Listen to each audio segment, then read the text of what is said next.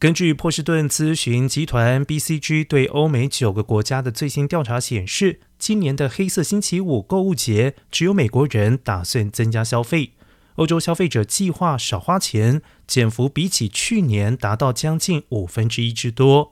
而在已经陷入衰退的英国，消费者计划支出的缩幅更是高达百分之十八，是在所有国家当中最大。其次是德国和法国的百分之十五，再来是西班牙的百分之十三，而美国人是唯一与众不同的，预计今年会增加支出达到百分之六。